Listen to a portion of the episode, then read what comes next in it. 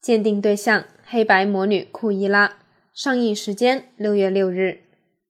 迪士尼六十年前有部动画片叫《一零一忠狗》，里面有个头发一边黑一边白的女反派。这个名叫库伊拉的女人，当时给不少孩子留下了心理阴影，因为她最大的执念就是用斑点狗的皮毛给自己做一件大衣。在后来很多年里，库伊拉不断在各种翻拍和续写的故事里捉狗，当然，她从来都没有得逞。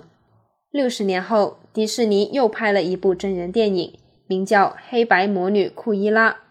这部片基本可以理解为库伊拉晚年为自己洗白的回忆录。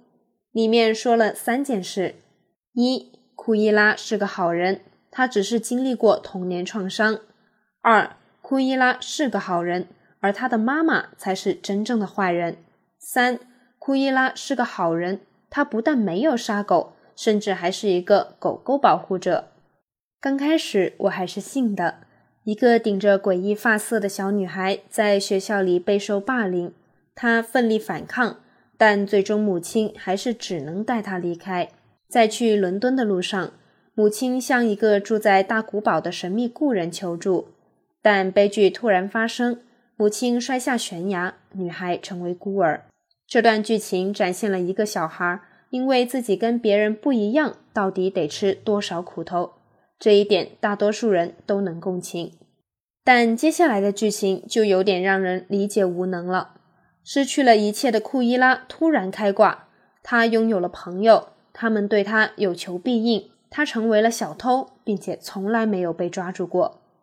他有点审美天赋，于是顺利成为伦敦最有权威的时尚设计师。冯·赫尔曼男爵夫人的身边红人，毫无预兆的剧情便从雾都孤儿穿越到穿普拉达的女王，更多的狗血还在后面等着。他崇拜的上司突然变成了亲妈，原本以为是亲妈的那位则只是个佣人。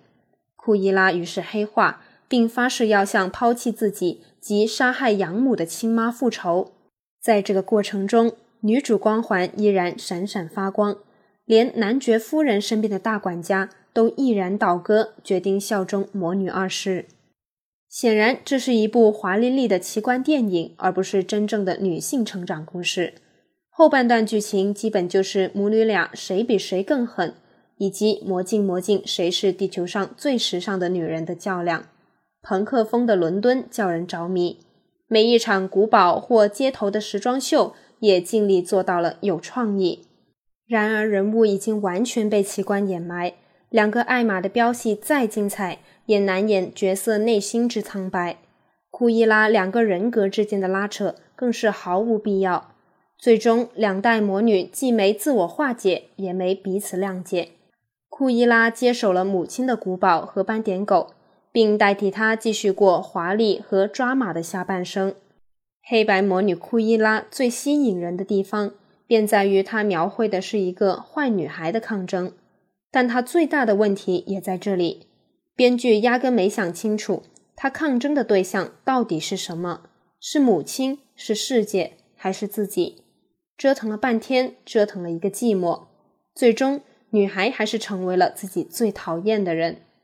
反正若被关进监狱的男爵夫人看到这篇，她肯定不会服气。